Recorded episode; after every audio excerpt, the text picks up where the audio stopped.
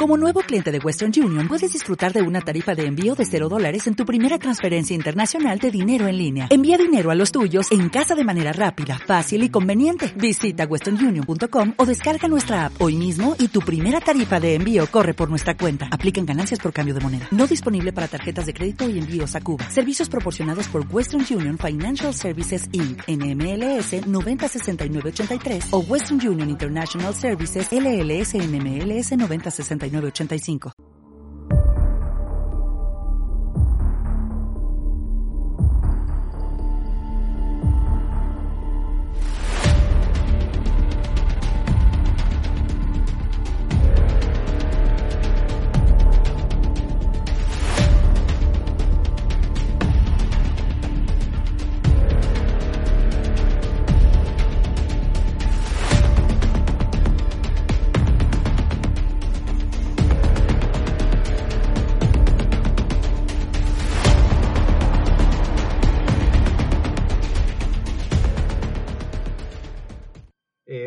985. a tratar fueron investigados profundamente y aquí trataremos los puntos que a nuestro parecer son los más interesantes.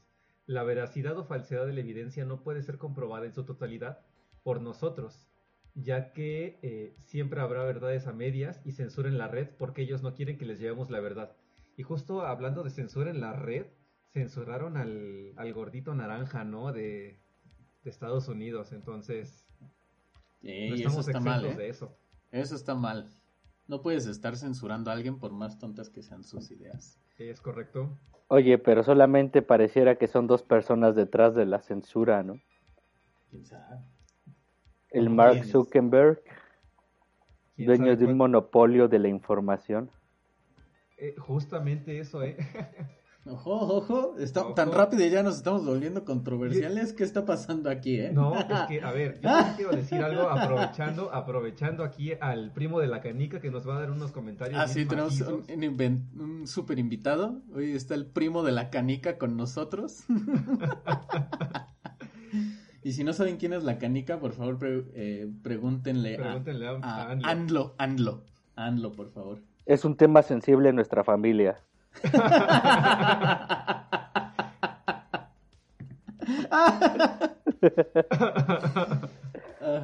Rompe las barreras de la genética.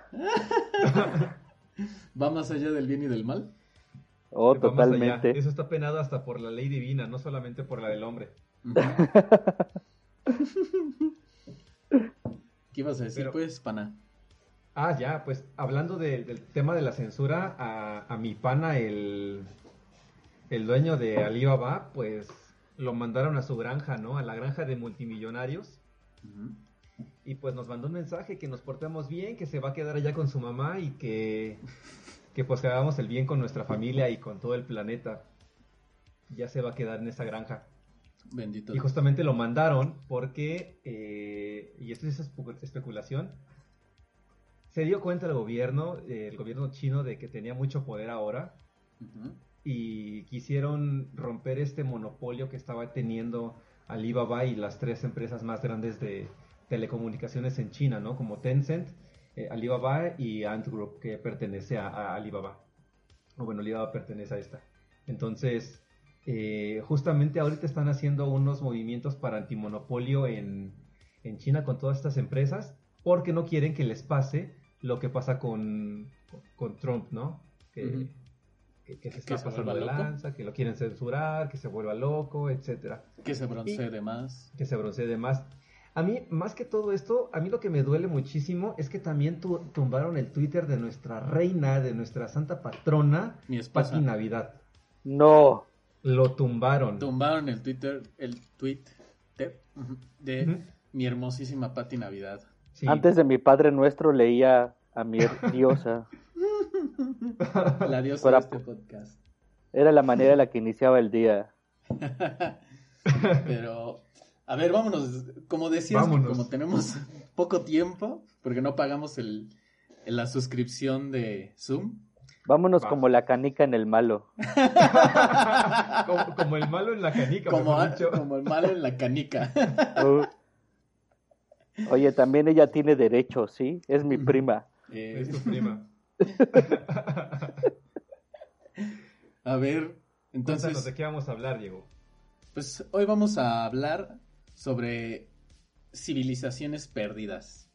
En particular sobre los mayas. Que hay tantas, tantas leyendas sobre los pobrecillos mayas. Que si se los llevaron los extraterrestres, que si vienen de la Atlántida, que si ellos criaron a la familia de la canica. Muchas historias que, que vamos a platicar el día de hoy, ¿no? ¿Me estás diciendo cabezón? Eh, no, no. ah, ok. Solamente para tenerlo claro. y para eso, como les dijimos, tenemos un invitado que siempre está con nosotros cuando hablamos de civilizaciones perdidas y que es primo de la canica. Sí. El señor José Luis Osornio Pérez. Osornio Rojas.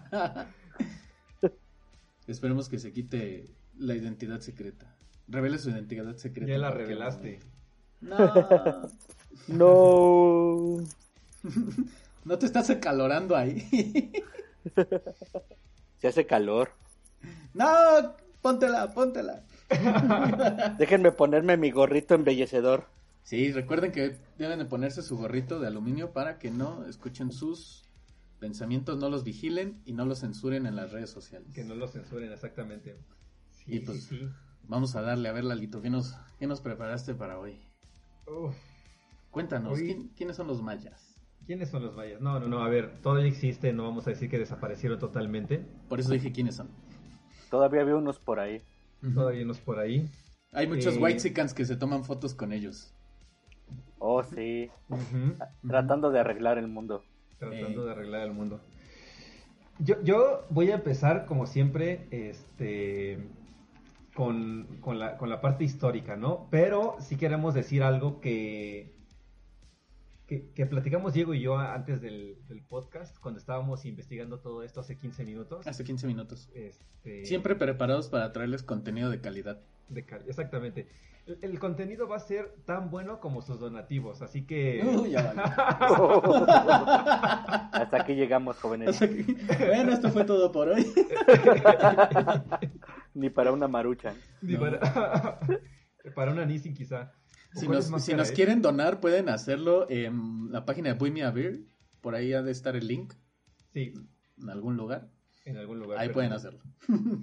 Exactamente. Pero bueno, ya, ya fuera de, las bromas, me voy a ir como al pasado y eh, lo, que le quería, lo que les quería decir es que el podcast eh, no es un podcast de historia, pero sí tocamos temas de ese tipo, ¿no? Entonces me voy a ir a la parte eh, histórica y vamos a hablar un poquito de geografía y, ecología, ¿no? Ya, Pero muy superficial porque tenemos que dar el contexto y eso es lo interesante de todo esto, ¿no? No nos vamos a quedar en en la conspiración y en que se los llevaron los grises, sino que nos queremos ir más allá y, pues la realidad de las cosas, ¿no? Llevarles la verdad y también que ustedes investiguen. Entonces, eh, más o menos en 1695, eh, cuando ya se había descubierto América, Diego de Landa, que era un, sacerdote, bueno, un monje, un misionero eh, español, llegó a la zona de la península de Yucatán.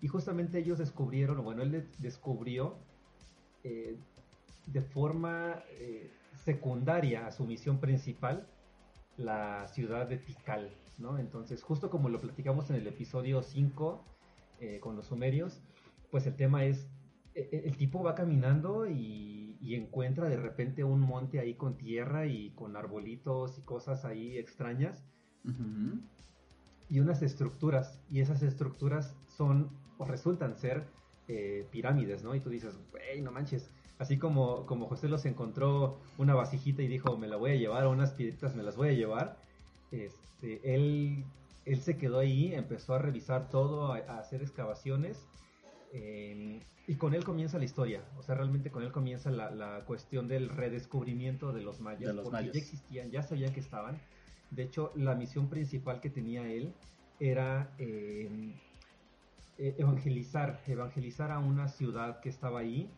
Eh, y, prácticamente tenía que llegar al lugar, convencerlo, y si no se convencía, pues cuello. Y pues no le salió bien el asunto, ¿no? Lo corrieron a patadas al tipo y como se estaba muriendo de hambre, pues se fue corriendo y encontró ahí esta parte, ¿no? la, la ciudad de Tikal. Ahora, eh, como dato a colación del, del vato este Diego de Landa, pues en el episodio pasado comentamos de los cuatro códices que habían y el, el Chilambalam adicional son los únicos que hay, ¿no? Él fue el causante de que desaparecieran todos los textos mayas, ¿no? Él llega, él descubre que están todos los textos y los quema.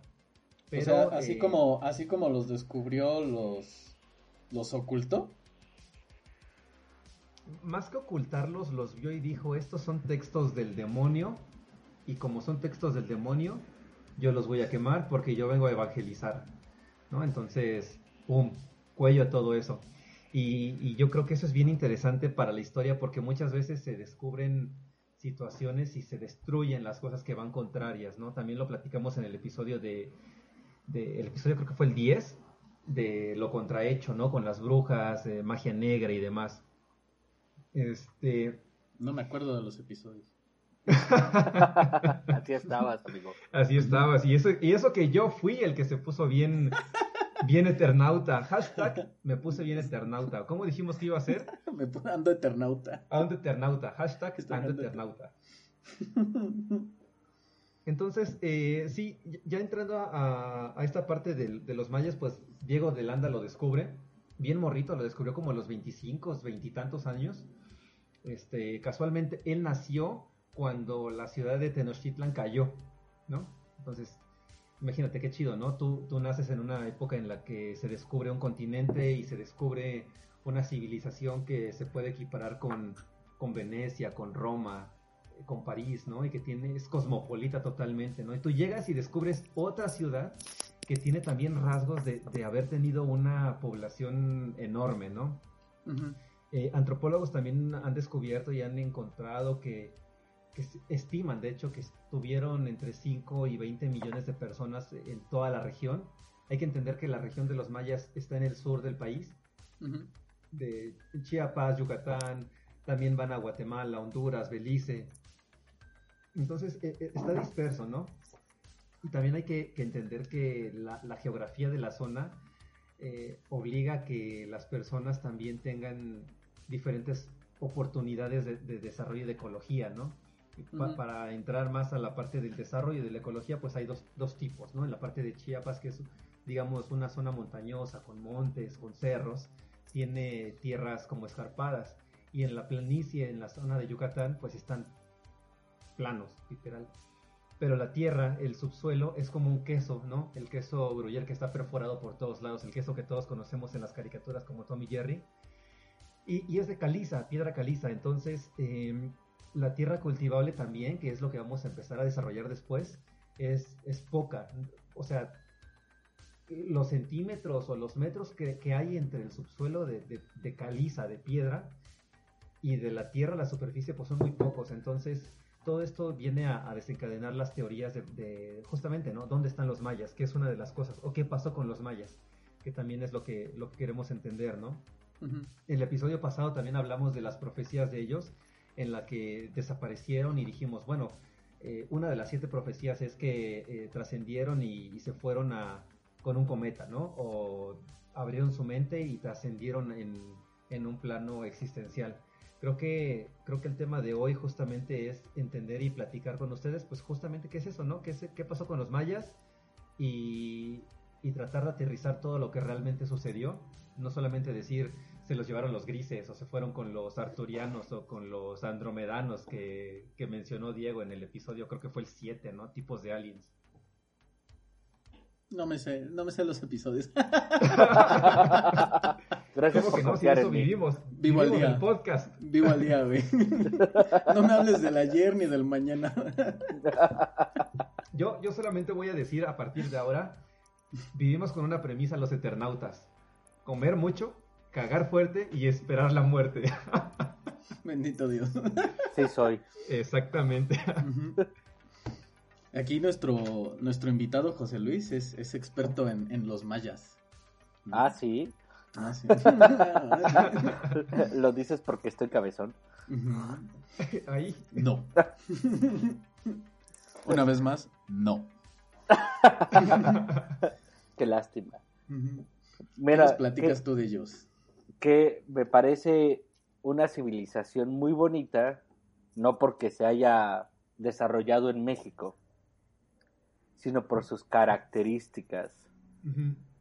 Se ha especulado y hay tantas teorías que dicen de que tal vez los mayas vienen desde los sumerios.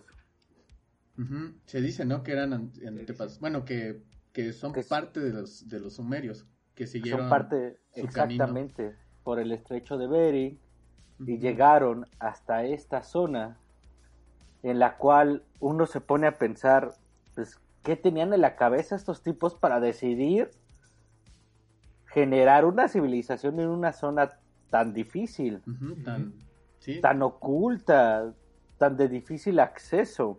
¿De quién se estaban escondiendo? ¿De quién se estaban escondiendo? ¿De qué alguien estaban huyendo? Se estaban mudando de WhatsApp a Telegram. Exactamente. Exactamente. Recuerden que también existe WeChat, así que descentralicemos. De hecho, algo, algo también curioso de esto, eh, que va con lo que estás diciendo, José, es que, o sea, se, ha, se ha encontrado que esta fracción que venía desde el estrecho de Bering, unos se, queda, se vieron en dos, llegando a México, y unos se quedaron en la Huasteca y otros siguieron hacia, hacia la península de Yucatán. Entonces, también por eso hay como ciertas similitudes entre las civilizaciones de aquí mismo. Sí, de hecho, es bastante interesante cómo los rastros nos hablan de las estructuras que construyeron, un poco ligando desde sus antepasados en Europa. Algo muy bonito que también tenemos que decir es de que esta civilización es una civilización característica en su cuerpo, ¿no? Fíjense que uno puede distinguir fácilmente un maya. Ellos estaban cabezones. sí, ¿no? O sea, la forma de su cráneo, la estructura ósea que tenían, pues era hasta cierto punto única dentro de las civilizaciones antiguas nos habla que también eran una civilización muy cerrada, a diferencia de otras culturas que se fueron desarrollando alrededor, hasta cierto punto fue una civilización muy cerrada. Parte también de donde estaban ellos desarrollándose que era de difícil acceso, tal vez se lo hicieron por protección, tal vez lo hicieron porque lo vieron bien bonito, no sé. el, encierro los, el encierro los hizo antisociales. Totalmente. CCP 2020. Es, es interesante cómo me llama la atención, pero yo creo que lo más importante de este episodio es no es tanto conocer a los mayas, ya más o menos los, los vamos conociendo, sino más bien qué fue lo que desató su caída. Hablar de factores, de que, cuáles fueron los factores que tú dices, por qué ya no están aquí, ¿no? Yo yo lo que veo es, como lo dijo un filósofo del año 20, el truco es estar actualizado. un reconocido filósofo. un reconocido filósofo. Para Entonces, que no quiten el estímulo. Sí. Esta civilización tuvo baches en su desarrollo desde el punto de vista que jamás utilizaron los metales como herramientas esenciales. eso, eso es parte de sus, eso es parte de que ellos no se pudieran desarrollar de una manera exitosa. Y aparte que nada más usaban el palo, no, no perfeccionaron herramienta. Sí, no. ¿No? A puro palo vivían. Qué rico. A alguien le hace falta uno. la prima canica, la prima canica está diciendo que sí. que ya no quiere, ya no quiere. que si le hablan a Malo. Ahorita Malo está ocupado peleando por Turn. Sí. Uno es interesante cómo uno de sus cuates está cayendo.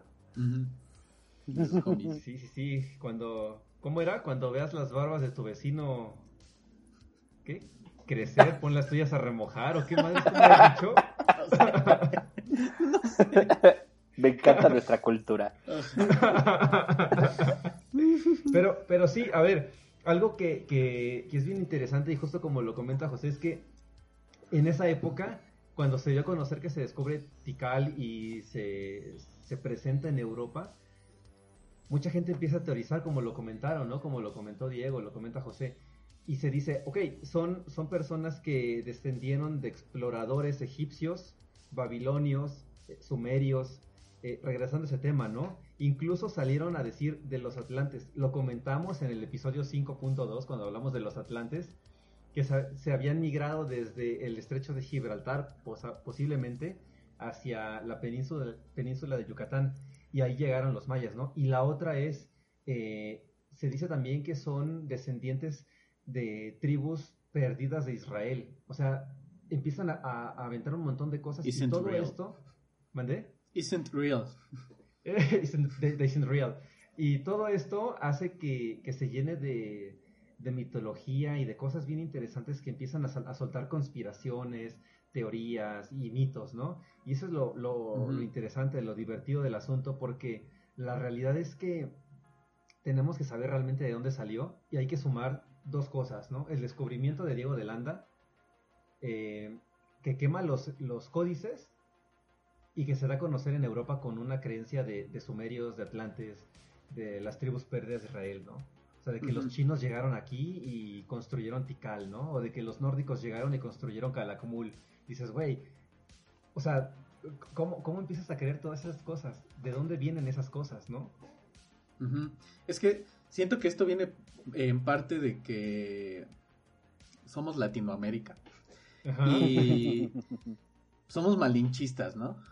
Y, al ser al ser Latinoamérica no tenemos o sea no, no lo estoy diciendo real no o sea es como yo buscándole una explicación.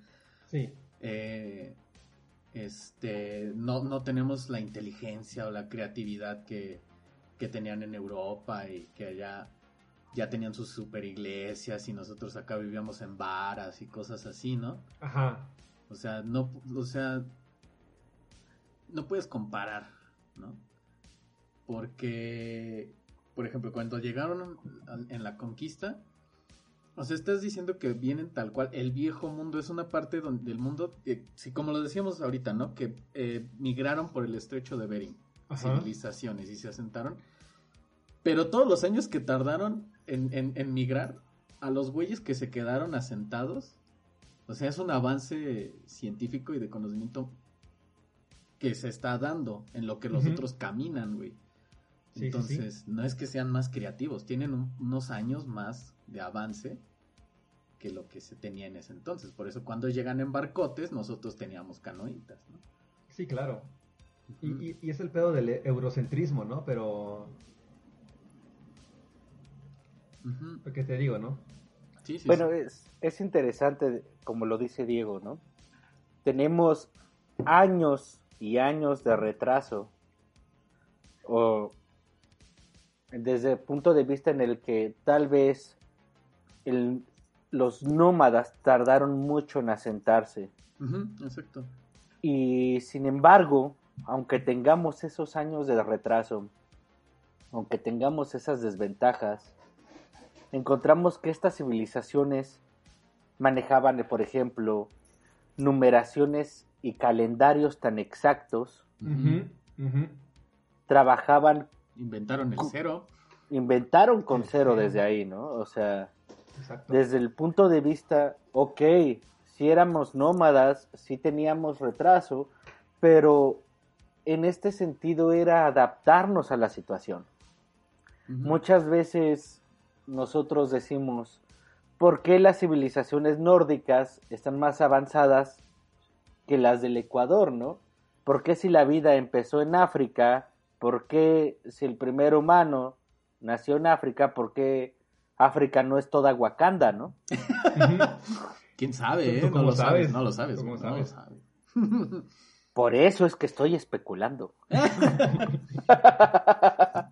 en este sentido, pues nos ponemos a pensar que, ¿qué pasa aquí, no? O sea, ¿qué está pasando aquí? Estamos hasta hablando de la cultura del esfuerzo. Si tú estás en Veracruz caminando por ahí te encuentras un árbol de papayas, un árbol, no sé, de bananos. Solamente estiras la mano, con un palito le pegas y comes, ¿no?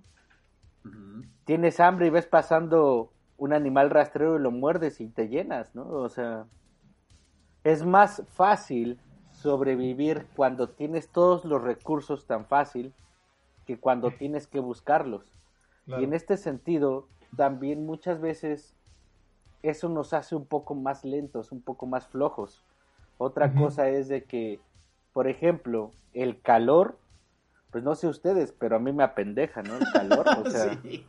O sea, de por sí que ya vengo apendejado de sí, de por sí. ya soy eternauta, güey. Sí, pongo un pinche gorro de aluminio, güey.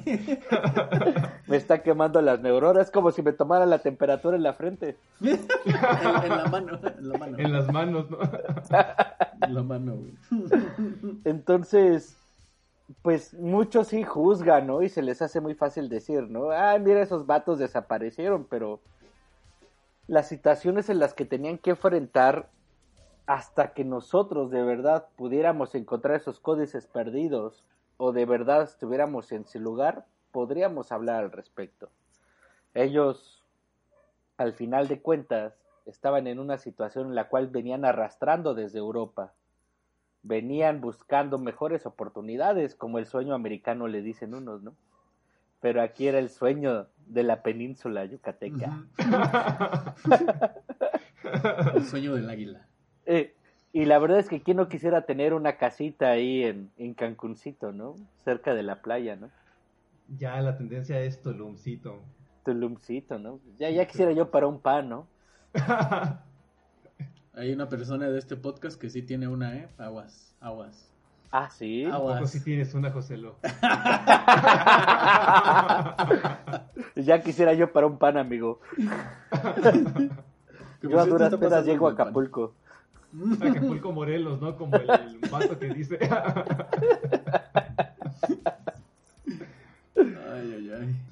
Les voy a contar una, una pequeña historia de, que ejemplifica cómo se este se ha transdiverjado eh, lo que son los mayas, ¿no? Por ejemplo, y que da pie a todo esto de que los mayas son hijos de extraterrestres o que se los llevaron los extraterrestres.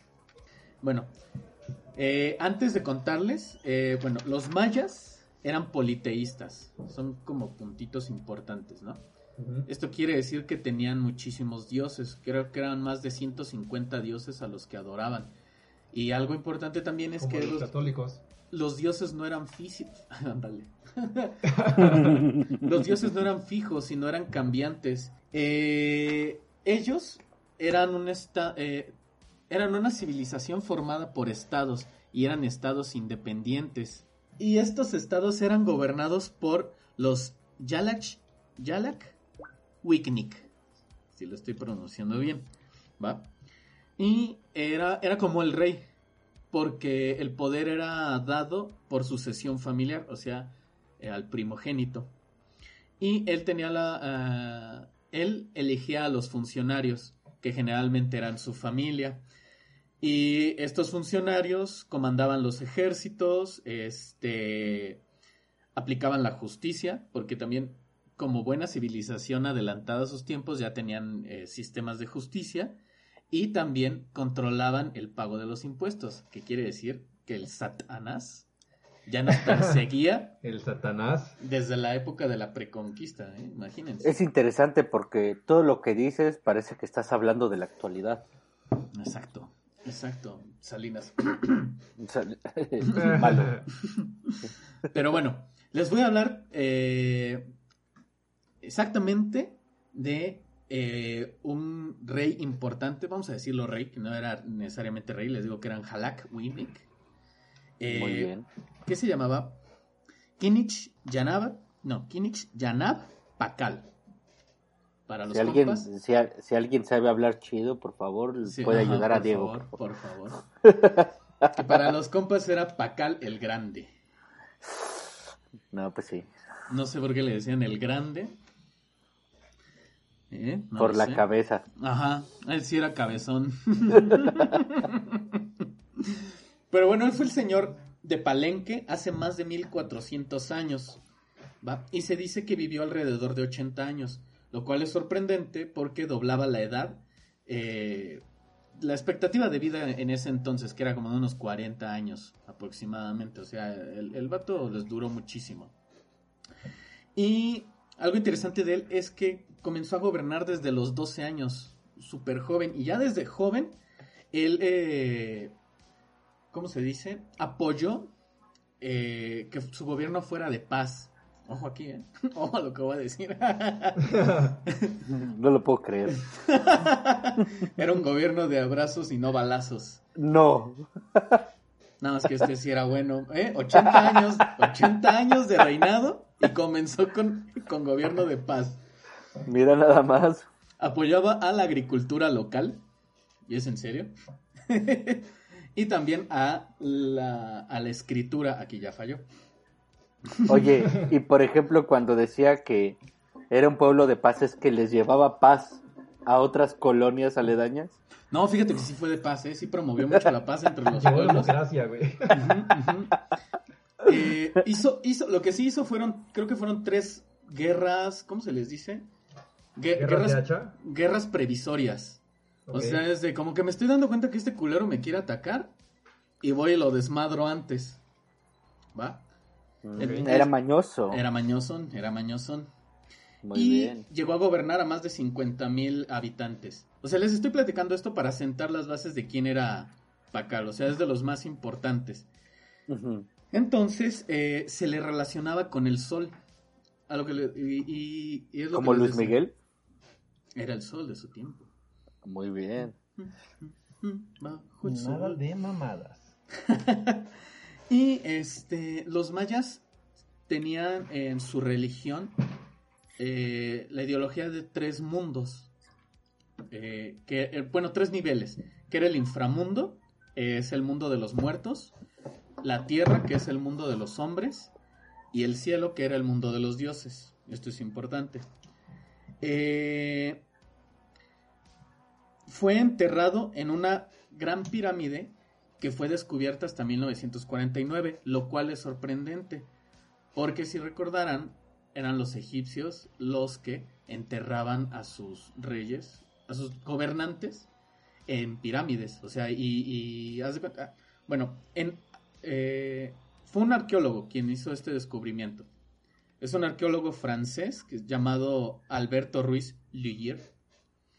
Ah, ok. Eh, él, les digo, nació en Francia, luego viajó a Cuba, era izquierdista. Peleó en la Revolución Cubana y luego huyó a México, donde se nacionalizó y fue que se convirtió en un renombrado arquitecto. Pues él, en 1949, descubrió un pasaje secreto en la Gran Pirámide de Palenque, que este pasaje llevaba una escalinata llena de escombros. Entonces tardaron dos años en remover los escombros de esta, de esta pirámide. Entonces, hasta este momento, ellos no sabían que ahí había enterrado, ahí estaba enterrado Pacal, ¿va? Entonces, después de los dos años de remover el escombro, llegaron a una cúpula triangular con lo que ellos pensaban que era un altar y nueve esqueletos, ¿va? Entonces resultó que había una, como una, una lápida gigantesca de piedra caliza y al levantarla se dieron cuenta que estaba ahí el cadáver eh, embalsamado de Pacal. Y por eso fue que se dieron cuenta que esto era una tumba. Es lo que les digo, que es sorprendente porque pues se relacionaba con los egipcios. Que también los mayas han sido relacionados con los egipcios por el uso de los jeroglíficos. Eso es por jeroglíficos. Y de hecho hay una, una fotografía bastante interesante de comparación entre las puertas que tienen los mayas, los egipcios y esta, algunas estructuras en Tailandia, ¿no? Que tienen la entrada como un triángulo. Está bien interesante eso. y bueno, este descubrimiento se llevó 30 años después de que fuera descubierta la tumba de Tutankamón en Egipto. O sea, la gente no podía creerlo porque, o sea, es lo que les decía, ¿no? Hace rato. Eh, todo de ese lado del mundo era innovación y súper chido y ahora estaban encontrando cosas bien sorprendentes de este lado del mundo. Sí, el único problema es que no había tanto oro. Esta es la lápida, a su lado izquierdo, ¿va? Eh, que diga la, la cúpula en forma triangular. Y tenemos una lápida. Algo bien interesante es la lápida, que es ahorita lo que les vamos, voy a platicar un poquito más. Y también algo bien interesante es que el cuerpo de, de Pacal tenía una máscara de jade que le recubría el rostro. Este. Entonces, si ven, o sea, el jade es color verde. Entonces ya podemos empezarnos a hacer ideas de, de qué teorías conspiranoicas se formulaban cuando se realizó este descubrimiento. ¿Va? Entonces, pero la lápida es lo que era lo más interesante. Les digo que era una, aquí les podemos, la podemos observar. Eh, es una representación, no es la original. Este, es una, era una piedra, eh, una pieza única de piedra caliza, donde, donde plasmaron la vida de Pacal. ¿sí? Eh, lo, que, lo que la gente decía, no sé si ustedes lo llegan a ver, es que esto en realidad representaba la figura de un astronauta en una nave espacial. No sé si lo alcancen a ver. Es clarísimo. ¿Por qué? Porque miren, o sea, tenemos al individuo. Eh, eh, está el individuo. Eh, Por favor, pongan mucha atención que Diego está tratando de explicar algo, ¿eh? Miren, fíjense. Por favor. Tenemos al individuo de espalda hacia el suelo, mirando hacia el cielo. Postrado como en un asiento, tenemos también algo que está soportando su cabeza. como les dije, la mirada hacia arriba Pareciera que las manos están tomando un aparato. Y pareciera que hay fuego en la parte inferior. Entonces, este. Por esto se decía que era un, astronauta en una nave espacial. Hay que tener en cuenta algo bien importante, que cuando se dio este descubrimiento era el inicio de la carrera espacial, ¿vale? Entonces todo esto estaba de moda entonces los astronautas, los cohetes, que si Rusia va a ganar, que si Estados Unidos. Y eh, de ahí es que surgen las teorías de que los mayas eran eh, visitados por extraterrestres y que por eso ellos estaban tan adelantados en matemáticas y también por eso eh, que avanzados también en la arquitectura. Pero pues no, o sea, no tiene que ver. También se decía que Pacal era un extraterrestre, porque era, era más alto de lo normal con respecto a los demás habitantes mayas, y también por su longevidad, eh, porque como les decía, él llegó a vivir 80 años y el promedio de vida en ese entonces era como de 40 años. ¿va? Y hay otra teoría que dice que eh, no era un extraterrestre, sino que era un humano, pero que era un viajero en el tiempo que llegó en una tipo nave espacial a vivir entre los mayas y ser considerado Dios. Pero pues, pues no.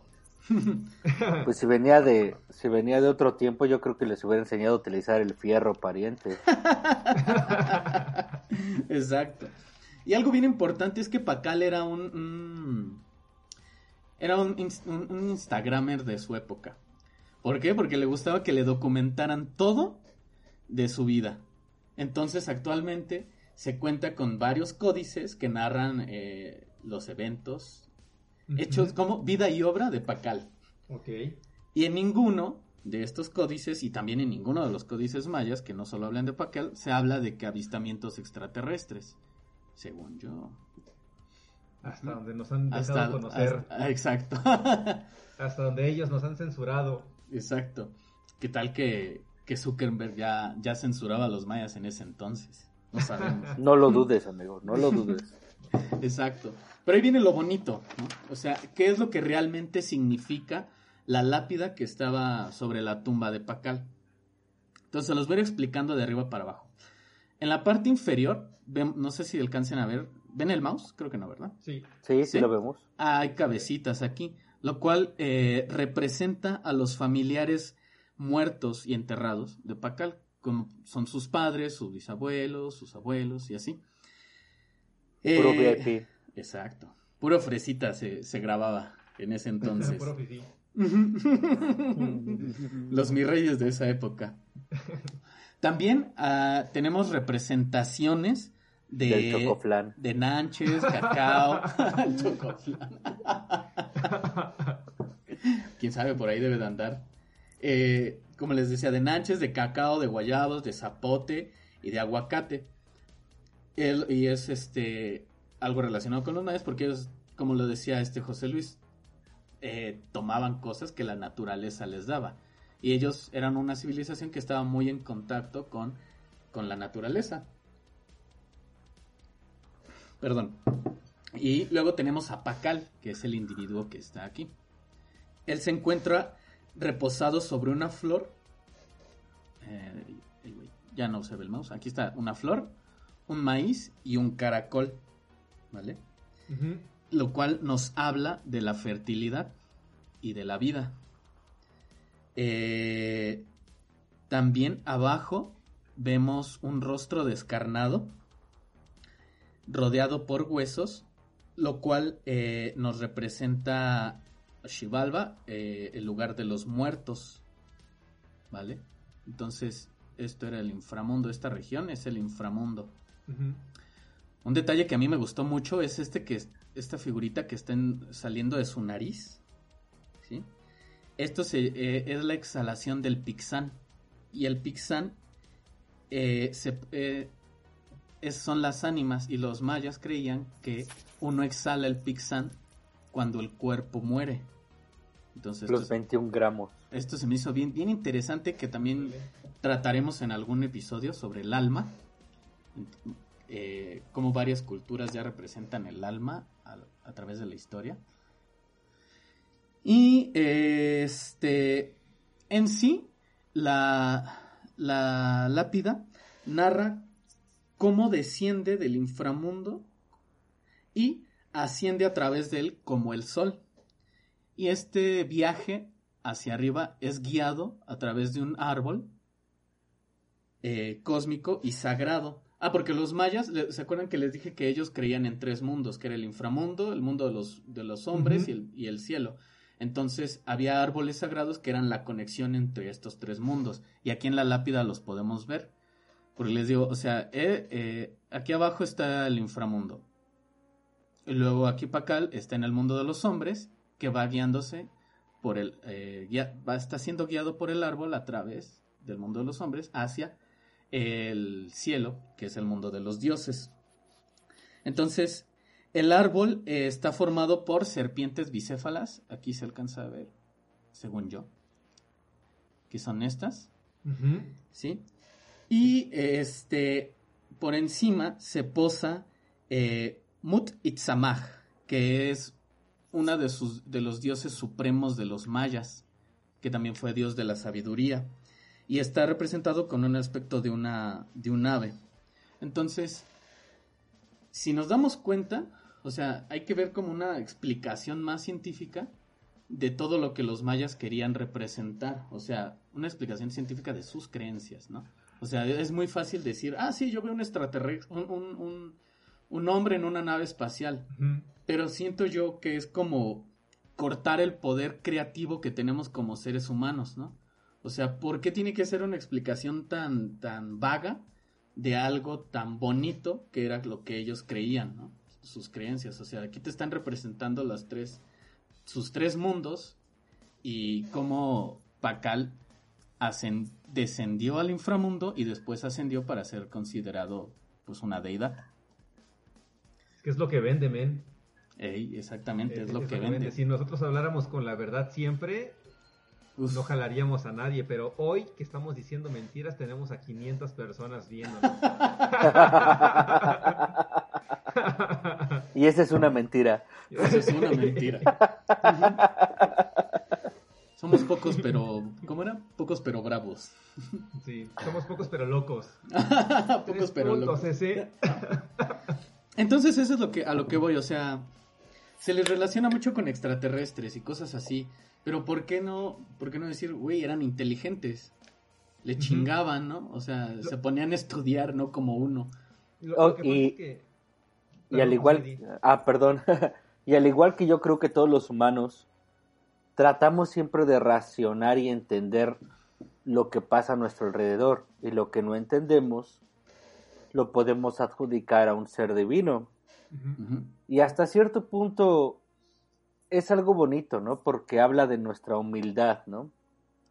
Habla de la humildad como civilización. Este, en este punto, por ejemplo, ellos tenían la capacidad de ser científicos, eran bastante observadores, veían, veían a su alrededor, lo apreciaban y la verdad es que eran unos poetas también, ¿no? Sí. Veían, apreciaban y gozaban de donde estaban, ¿no? Trataban de encontrar quiénes eran a través del universo, a través de su civilización, de sus hijos, de su gente, y a través donde estaban viviendo. Y yo creo que es muy importante cómo ellos quieren saber esa pregunta que todo el mundo nos hacemos. ¿Qué hay después de la muerte? ¿Hacia dónde vamos? ¿Quiénes somos? ¿Cómo le entró el agua al coco? Son de esas cosas de que todo el mundo nos hacemos esas preguntas, pero son pocos los que de verdad se ponen a trabajar en eso.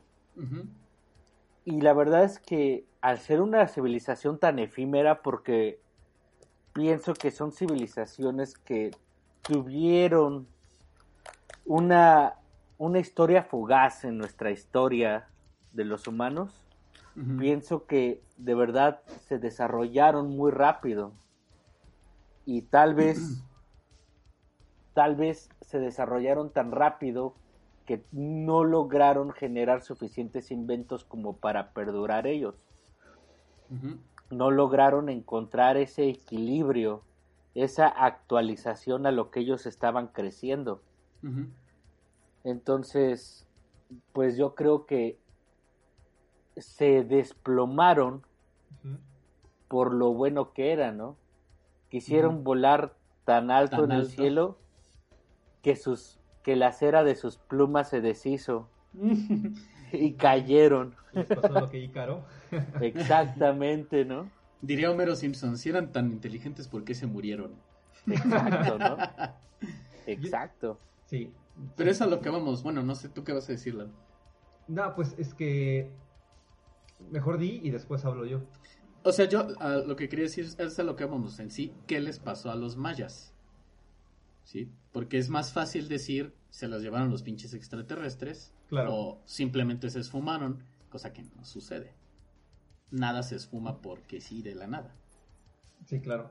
Aunque digas que vas por cigarros. Ahí estás, pero... Simplemente es buscar en Facebook el nombre y ver la otra familia y ya. En, el, padrón, ¿no? En el padrón de los que deben la pensión. ver el plano astral. no, a ver, hay dos cosas, ¿no? Yo, yo creo que em, es una visión eurocentrista de lo que sucedió con los mayas, primero. Porque lo descubre Diego de Landa, lo manda a Europa. Europa dice, no manches, somos los más civilizados, el pináculo de la civilización, de la humanidad. Nadie puede estar arriba de nosotros, aunque ellos tengan ciudades que se estiman tuvieron entre 5 y 20 millones de personas, ¿no? O sea, no puede ser, ¿no? Como unos salvajes pueden tener eh, tantas personas, tanta cultura, tanto conocimiento. Entonces, el primer tema es la, visión eurocentrista y la no aceptación. Entonces dicen, ok, no fueron ellos, fueron extraterrestres, o fueron atlantes, o fueron sumerios, egipcios, etcétera, porque eso es lo que ya medio asimilé de lo que sí sucedió, y eso es lo que yo voy a, proyectar, ¿no? A polarizar. Y eso es lo, lo, interesante y lo triste, porque como que están cegados, ¿no? Tienen ceguera de taller. Esa es una. Eh, pero la realidad es que también fueron culturas bien, bien poderosas, tan así que se han encontrado eh, rastros y vestigios de obsidiana en las tierras de, de, los mayas, ¿no? Hablando de todos los países que ya comenté y toda la región, hay obsidiana y la obsidiana particularmente de Teotihuacán, que es verde, verde como negra tornasolada. Entonces tú dices, no manches, que cómo, ¿cómo puede ser que 1500 kilómetros de distancia en separación, pero tienen, tienen una conexión que no puede ser otra más que, o sea, una, una relación ya sea militar, política o religiosa, porque la evidencia está. O sea, está la, están las piedras, la obsidiana de Teotihuacán en, la tierra maya, ¿no? En Tikal. Esa es una, es una cosa bien interesante que, realmente cuando la, descubrí dije, ah, cabrón, ¿cómo, ¿cómo puede ser que los de Teotihuacán antes que los, los mexicas, ¿no? Que los aztecas este, estuvieran en contacto con los mayas. Y, hay grabados que, justifican esta, esta visita, esta cultura que hubo, esta mezcla de culturas, ¿no? Ahora, eh, si fue efímera en nuestra cultura o en nuestra historia universal como, como lo conocemos, pero la realidad es que eso se lo debemos también a Diego de Landa. Todo aterriza con este sujeto, porque él fue el que quemó toda la historia escrita que había, porque hasta donde se sabe, en América todo el continente americano, ellos fueron los únicos, si no es que los primeros, en escribir su historia, en tener un lenguaje escrito, y ese era el nivel de avance, ¿no? Ya hablamos del cero, ya hablamos del conocimiento astrológico, el episodio pasado hablamos del calendario, hoy estamos hablando de toda la estructura que tuvieron y realmente no fueron una civilización que haya pasado al, al cuasi olvido nada más por ser eh, efímeros, sino porque alguien los empujó a ese, ese abismo, ¿no? Tenemos cuatro códices y el del Chilam Balam que explican cómo sucedió todo, pero, pero hasta ahí. O sea, y sabemos qué es lo que dicen estos códices porque Diego de Landa antes de eso dijo, dime qué significan estos, estas cositas, estos dibujos y tradúcelos a mi letra, ¿no? ¿Qué significa A? ¿Qué significa B? Y, y por eso es que sabemos que están. Yo creo que eh, más allá de eso también eh, es bien interesante saber qué es lo que les pasó por la cuestión geográfica, histórica y realmente eh, social, ¿no? Creo que vamos a tener que, darle una vista un poquito más profunda a ellos.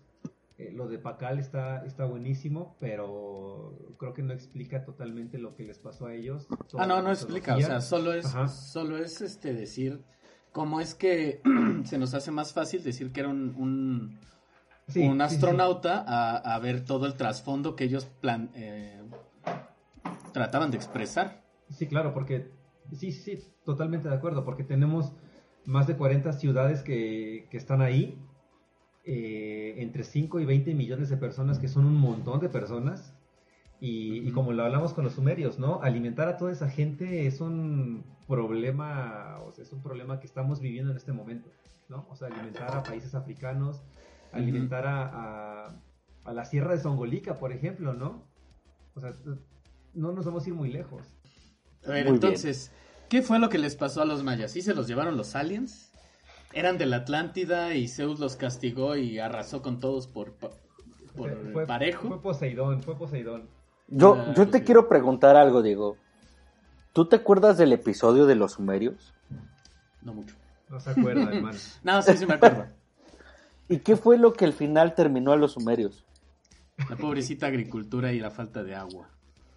La pobrecita agricultura y la falta de agua. Yo creo que la falta de agua, que pues a lo que muchos podemos llegar a pensar que va a ser punto de lanza de la Tercera Guerra Mundial, el agua. Ya está cotizando en la bolsa, ¿eh? Prepárense, banda. Así es. Es también parte de lo que selló el destino de los mayas. Si nos ponemos a pensar donde se ubican, son zonas bastante privilegiadas porque cuentan cerca a dos océanos. Pero sin embargo, no podemos observar fuentes de aguas como lagos, presas o estructuras naturales, las cuales pudieran proveer de agua dulce a esta gran civilización. Y eran una muy grande. Muy grande civilización. En parte entendemos que si escarbamos en los estudios científicos, los mayas no eran tontos y vieron este problema. Y generaron sus edificios, sus estructuras con tal detenimiento, con tal arquitectura, que trabajaron en generar que sus propias calles, sus propios caminos, pudieran formar fuentes naturales de ríos que, que fueran llenando cuerpos de agua, donde creciera la hermosa Naegleria fauleri. Ah, no, ¿verdad? No. que en este caso pudieran ellos contar con suministros suficientes de agua. Pero hay algo que salía de la ecuación con ellos, que tal vez no afrontaron hasta cierto punto las sequías tan fuertes que azotaron a este planeta durante algunos años. Sí. Aunque, aunque estuvieran preparados arquitectónicamente, bien ubicados, con un buen conocimiento de cómo generar cuerpos de agua, no contaban que el planeta está en un constante cambio climático. Y no crean que era porque contaminaban ellos, ¿verdad? es porque es un cambio climático natural que presenta el mundo. Sí. Y esto llevó a una situación bastante difícil en la cual dejaron de poseer suficientes cuerpos de agua para mantener una agricultura eficaz para nutrir a todos sus habitantes, llegándose a descubrir en un futuro suicidios y asesinatos de muchas comunidades que al no poder contar con un alimento, con una fuente de nutrición decente, decidieron llevarlos a un plano astral y poder ser y poder ser felices en el más allá. Decidieron automandarse al inframundo.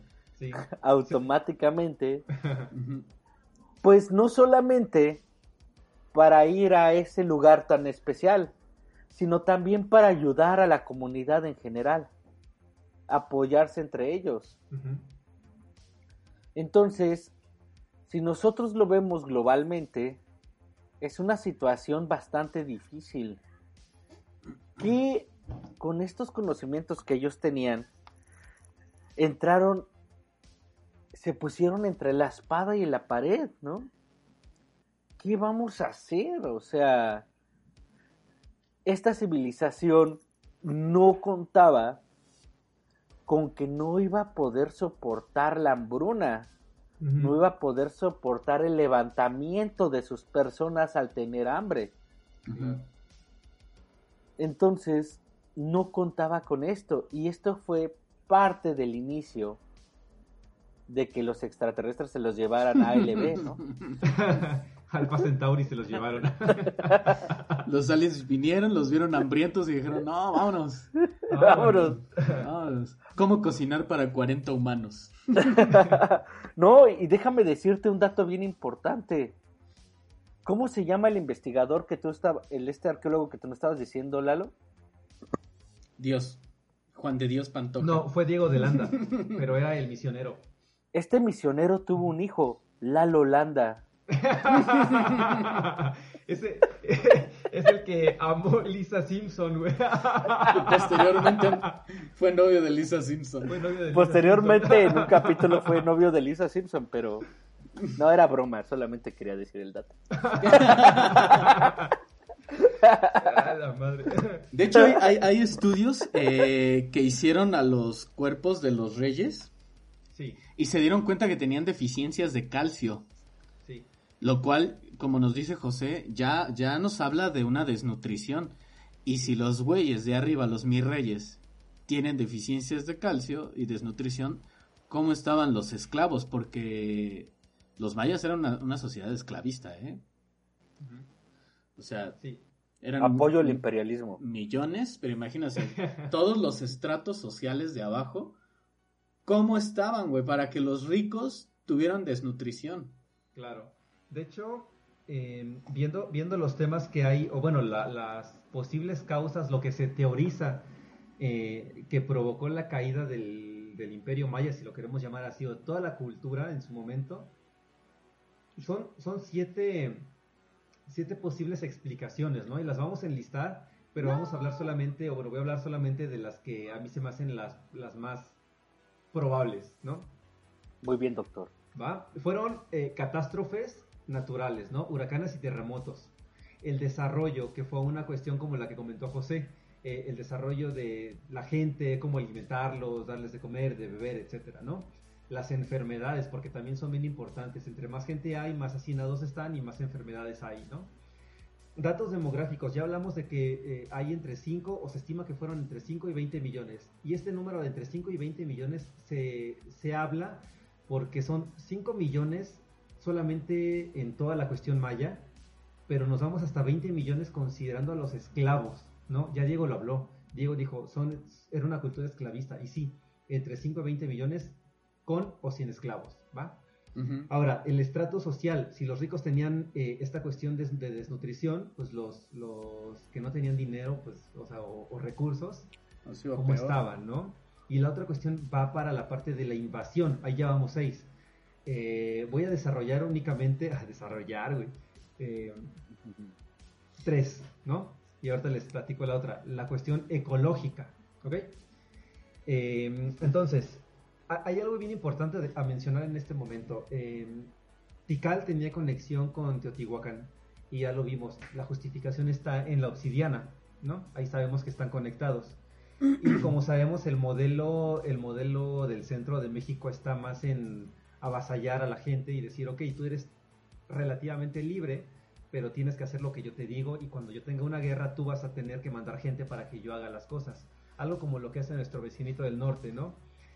Y eso era Tikal. Les lleva libertad. Les, sí, sí, sí, sí, tiraba paro, no tiraba esquina. les llevaba paz. Les llevaba paz, les llevaba democracia. Ahora, em, la cuestión, la cuestión de la, de la mm, alianza no fue muy bien vista en, el, en la parte de los mayas.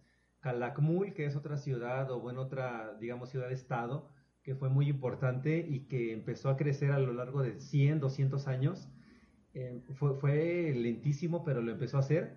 Y decía, ok, muy a la, forma de los tlaxcaltecas para, para, hablar de la cultura mexica, ¿no? Para hablar en, términos que más o menos estamos familiarizados, porque sabemos más de mayas, más de aztecas que de mayas. Entonces, Calakmul es a los tlaxcaltecas como ticales a los aztecas. ¿Esto es un examen Ceneval o de qué se trata? Esto es el examen eh, Exani 3 para entrar al doctorado. Santo Dios. ¿Estás grabando esto? Pero bueno, eh, vamos a hablar del desarrollo rapidísimo y lo que comentó este José es que el agua era un tema bien importante. Al inicio de la transmisión comentamos que la tierra era bien importante también. Eh, con las lluvias se empezó a erosionar la tierra y se empezó a deslavar todo lo, fértil, ¿no? Eh, hemos de saber también que ellos tenían una cultura de rotación, un, ciclo de, agricultura. Frutas de temporada. Es claro, literal, frutas de temporada. Agarraban un territorio, lo talaban, sembraban, cultivaban, cosechaban y vámonos al siguiente.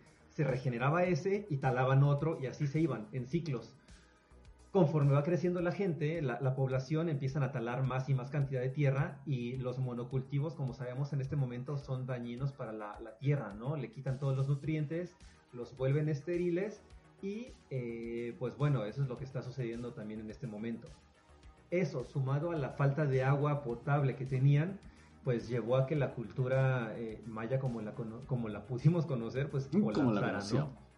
Como la conocemos, colapsara. Y en la parte ecológica, justamente esto se, se, alimenta de esa parte.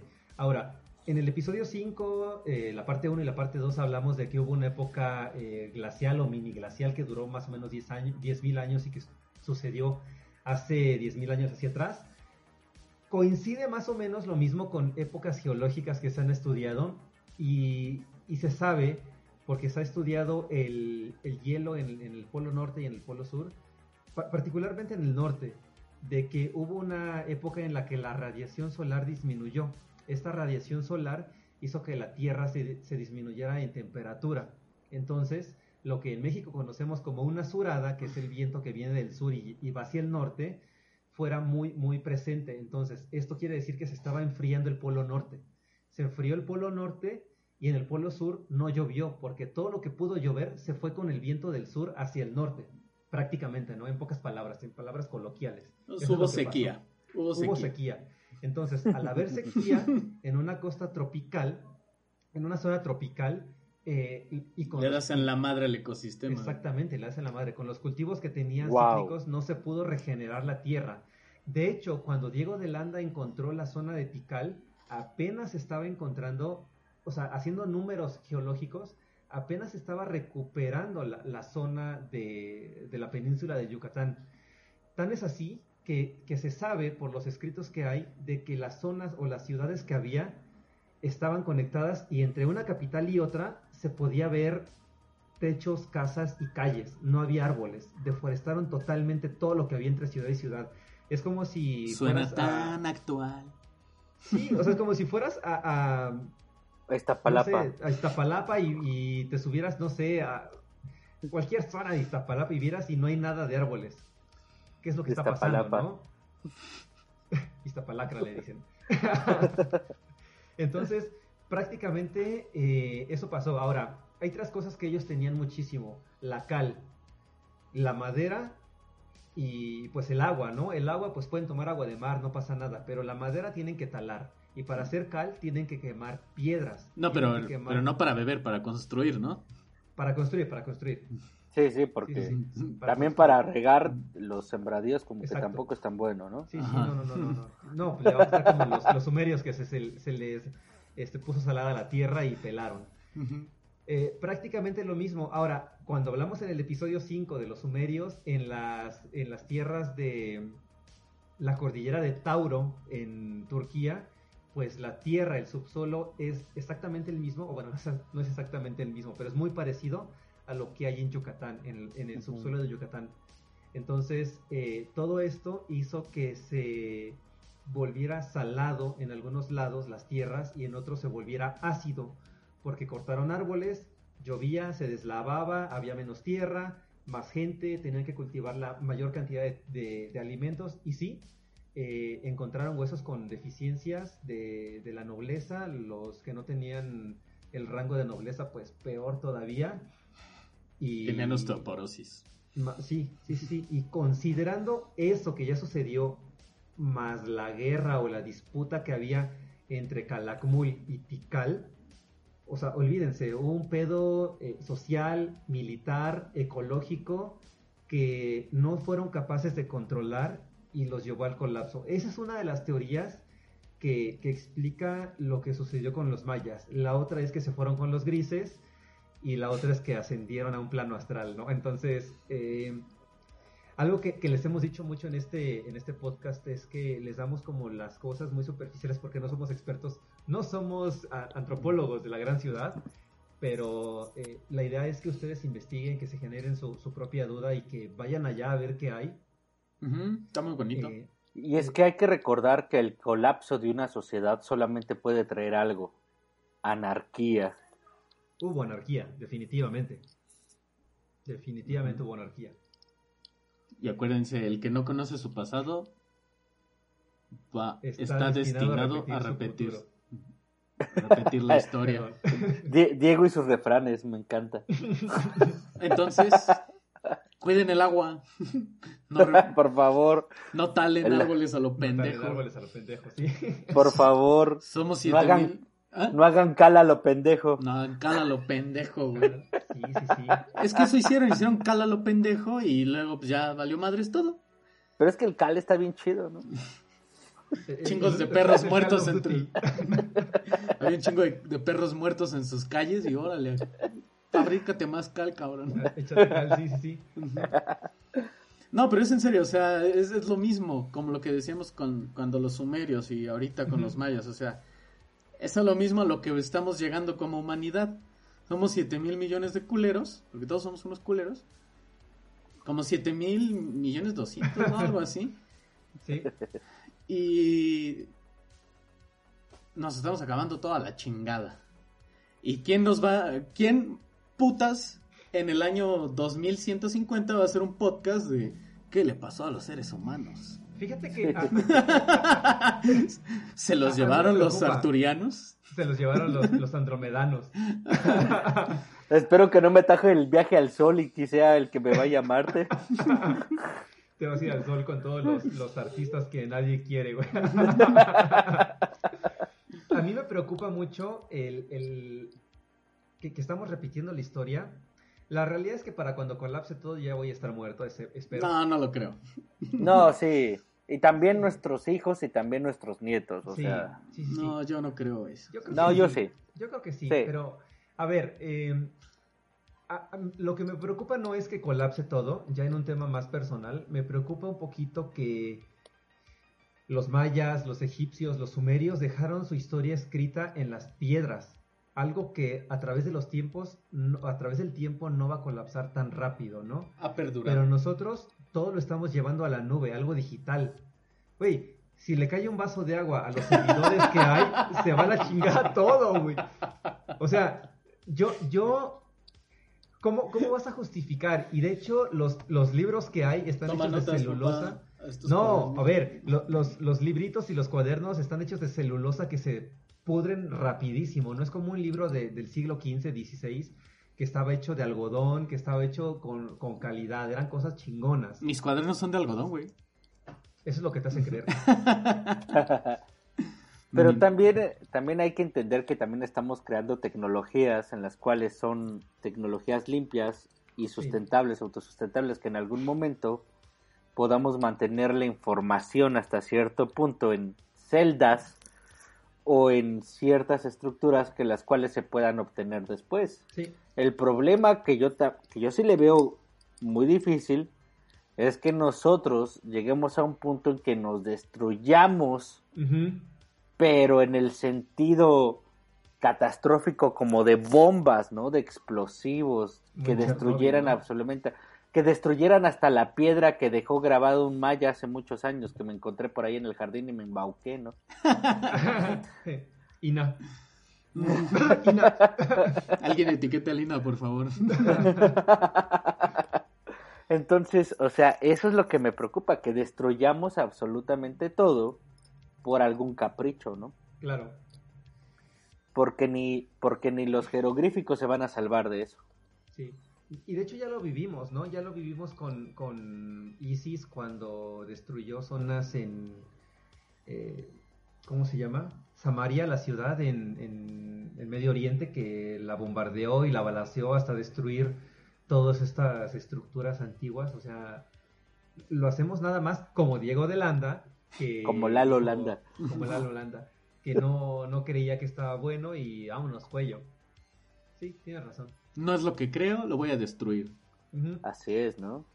Y, ese, ese, ese Diego Holanda es, como dices, es culpable de que ahorita creamos que los pinches mayas ascendieron a otro plano porque sí, porque se los, o porque se los llevan los extraterrestres, simplemente porque el señor decidió que hay que destruir la historia de una civilización.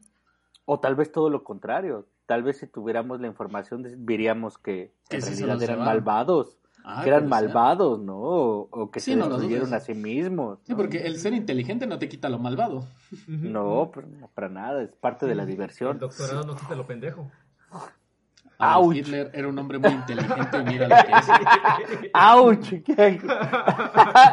Yo no conozco, en este podcast nadie tiene doctorado. Aquí nadie tiene doctorado. Al día de hoy. Nadie es doctor, güey. Al día de hoy nadie es doctor. No me lo esperaba. Nadie, nadie de aquí es doctor al día de hoy. El que más reclama es el que más lo padece. Pues, ¿qué dicen? ¿Dónde quedaron los mayas? ¿Dónde están? Están entre nosotros. Trabajando, vendiendo. Sí. Pienso que en realidad no se pierde todo, ¿no? Queda vestigios. Sí. Y tal vez hayamos perdido algo muy importante como es el conocimiento, porque de verdad se perdió. Sí. Cualquier investigación, traiga productos o no, siempre es buena, ¿no? siempre es bueno. Si es mala para no hacerlo, si es buena para seguirlo haciendo, ¿no? Y en este caso, pues sí, tal vez aquí perdimos mucho, pero no lo perdimos todo, ¿no? Seguimos teniendo una maravilla del mundo, seguimos teniendo paisajes y una identidad cultural que nos define, ¿no? Yo estoy orgulloso de poder decir que puedo tener una identidad. Atrás de mí hay una civilización, ¿no? Sí, sí, sí.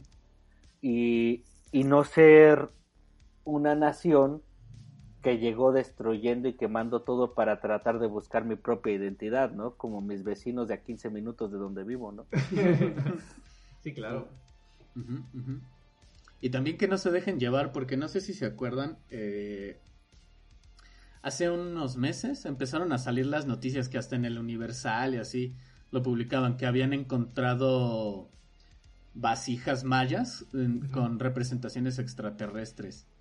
no se dejen llevar por esas cosas, porque realmente no eran reales. O sea, si tú vas y, te pones a visitar los centros este, de souvenirs, son, son las personas de ahí que lo, lo hacen para atraer más este más turismo. Más turismo, no está mal, no está mal. Es el misticismo. ajá, o sea, pero es que va también en contra, siento yo que va en contra de lo que está diciendo José, o sea, porque voy a transdiverjar mi, mi historia, mi legado, ¿no? O sea, sí necesito turistas, más por este año difícil, el 2020 que se vivió, pero pues no se dejen llevar tanto, no, los mayas no se los llevaron los extraterrestres hasta, el, que es hasta lo que sabemos. hasta que se quedaron sin comida. sí, sí, sí, sí, hasta ese momento. Pues sí, sí, sí, sí. Vayan, eh, vayan a ver las ciudades cuando puedan. Ahorita está medio difícil, cuídense. Pero sí, a la pregunta de dónde están los mayas, em, algo que, vi en un video hace hora y media que, que empecé a estudiar de este tema. La, verdad es que me gustó mucho la respuesta que dio cuando le preguntaron al sujeto dónde están los mayas y el tipo dijo como, como José, ¿no? Están ahí frente a nuestros ojos, evolucionaron y están adaptados, ¿no? Con sus propias formas de vida, están ahí, no, no trascendieron como tal a, Andrómeda o a Alpha Centauri, como, se dice. Sí, exactamente. Con nosotros, están con nosotros. Exactamente. Y pues Lalo, también nos tienes que dar esta semana la recomendación Eternauta. Te la debo, mano, porque no es nada. no es cierto, no es cierto. Eh, hay un libro, no es un libro, es un cuento corto, súper corto, de cuatro hojas casi. ¿No eres como yo que los pone a leer libros de 500 hojas? no, no, no, yo dejo tarea fácil. Yo soy el profesor Barco. Zarpemos. Con el que todos recursan. Hay, un, cuento corto de, eh, de, Julio Cortázar que se llama La noche boca arriba. Está buenísimo. Se los recomiendo muchísimo. Habla, habla de, de un personaje bien interesante que, cuenta unas historias. No les quiero contar mucho porque como son cuatro, cuatro hojas, cinco hojas a lo mucho, pues les puedo spoilear todo. Pero sí, esa es la recomendación de hoy. La noche boca arriba de Julio Cortázar. Va. Perfecto. ¿Algo que quieras agregar, José? No, pues muchas gracias por la oportunidad y hace mucho que no los veía, los extrañaba. Gracias por Gracias a todos por estar aquí. Gracias a los que nos acompañaron en el en vivo. Recuerden que nos pueden escuchar en podcast, por Spotify y en YouTube. ¿Cuándo, cuando podamos subir el, material? ya, no les prometemos mucho porque tenemos que ir a, talonear para poder sacar para comer. Con así nos queda mal. Canico y Canica también se despiden. Eso. Nos estamos viendo, banda. Muchísimas gracias. Bye. Bye. Besos. Todos los eventos aquí narrados son producto de la imaginación de Luis y Diego. Cualquier parecido con la realidad es mera coincidencia. Escuchar este podcast puede provocar pérdida de cabello y pelo.